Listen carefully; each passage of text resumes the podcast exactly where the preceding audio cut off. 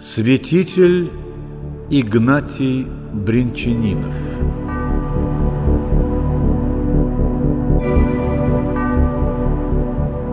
Русское православие в XIX веке было прославлено именами многих выдающихся архипастырей. Одним из них был святитель Игнатий, епископ Ставропольский и Кавказский. Он стал известен всему христианскому миру как человек высочайшей духовности и культуры, выдающийся богослов, ревностный хранитель православных традиций, автор авторитетных духовных сочинений.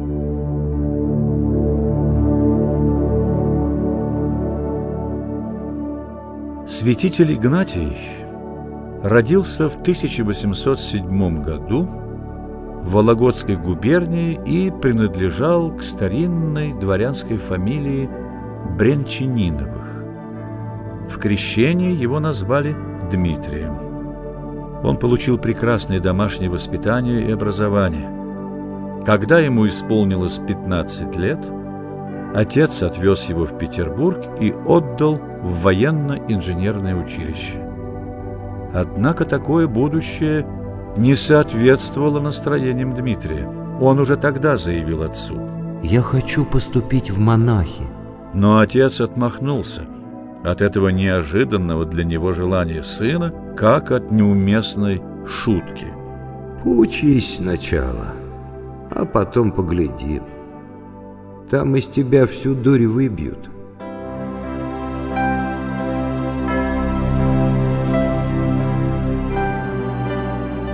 Прекрасная подготовка и исключительные способности молодого Бринчанинова позволили ему не только первым по конкурсу поступить в училище, но и первым по списку окончить его. Во время учебы Дмитрий резко выделялся своим особенным религиозным настроем из среды учащихся. Более того, он имел на своих товарищей, как отмечали классные наставники, благотворное воспитательное влияние. Уважение к будущему святителю со стороны однокурсников было столь высоко, что ему, как последней инстанции, доверяли все споры и несогласия, и мнение Бринчанинова принималось как решение редкие умственные способности и нравственные качества привлекали к Дмитрию не только студентов, но и преподавателей училища. Происхождение, воспитание и родственные связи открыли перед Бринчаниновым двери аристократических домов столицы, а редкий дар чтеца-декламатора, которым обладал Дмитрий, сделал его популярным на петербургских литературных вечерах, где частыми гостями были Пушкин, Крылов, Батюшков и другие русские писатели. Через несколько лет, когда Дмитрий был уже послушником Александра Свирского монастыря, с ним произошел интересный случай. Однажды его поставили читать за монашеской трапезой «Жития святых». Делая это с особым умением, послушник Дмитрий так увлек всех присутствующих своим чтением, что монахи забыли о пище. Повара вышли с кухни. Все с умилением внимали чтению, пишет один из свидетелей этого происшествия. Многие при этом плакали. С тех пор Дмитрия не ставили читать за трапезой, чтобы не нарушать общий распорядок. С особым отеческим вниманием и любовью относился к Бринчанинову император Николай I, принимая самое активное участие в его жизни. Государь неоднократно беседовал с ним и был очень недоволен склонностью Дмитрия к монашеству. Зная о его частых посещениях столичной лавры, Николай запретил пускать туда молодого офицера. А высшее начальство училища, вспоминал сам святитель, как-то поставила мне в укор следующее. Ты много Богу молишься, мы тебе не дадим. Чем еще более разожгло во мне желание онного. По окончании военного инженерного училища перед Дмитрием открывалась блестящая светская карьера, но он подал прошение об отставке, стоя на своем желании принять монашество. Прошение не было удовлетворено. Дмитрию пришлось выехать на место службы. Однако вскоре он тяжело заболел и вновь попросился в отставку. Все попытки императора Николая и его брата Михаила Павловича отговорить Бринчанинова от поступления в монашество были безуспешны. Дмитрий бросил свою блистательную служебную карьеру и ушел к оптинскому старцу Леониду, приняв монашеский постриг с именем Игнатий.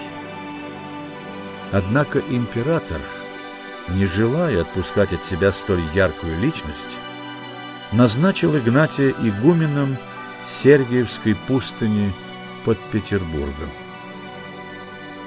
Более двадцати лет он, жаждущий уединения и покоя, нес это суетное послушание.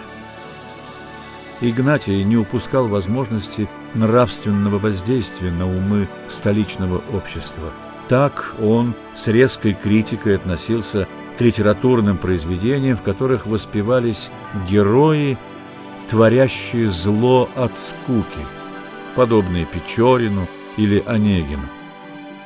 Считая, что такая литература наносит серьезный вред неискушенным душам читающей молодежи, Бринчанинов написал повесть о библейском герое, праведном Иосифе, образце чистоты и целомудрия. В предисловии к повести он писал «Желаем, чтоб многие из последователей Печорина обратились в последователей Иосифа». Знакомство с Игнатием Бринчаниновым, его советов и наставлений искали многие выдающиеся люди России. Среди них Гоголь, Достоевский, Брюллов, адмирал Нахимов и многие другие. Восхищенный образом жизни и деятельностью святителя Игнатия, писатель Николай Лесков посвятил ему свой рассказ «Инженеры-бессребренники». Все покоряло современников в святителе Игнатии. Величественная внешность, благородство – особая одухотворенность, степенность и рассудительность. Его литературные труды, в которых он изложил аскетическое учение святых отцов церкви, применительны к требованиям современности. Он духовно окормлял свою многочисленную паству, содействовал нравственному совершенству людей, искавших Бога, раскрывал красоту и величие христианской веры. В 1857 году Игнатия рукоположили во епископа Кавказского. Менее четырех лет управлял он этой сложной, охваченной войной кафедрой. Тяжкая болезнь вынудила его в 1861 году подать прошение об увольнении на покой в монастырь, а еще через шесть лет он мирно отошел к Господу.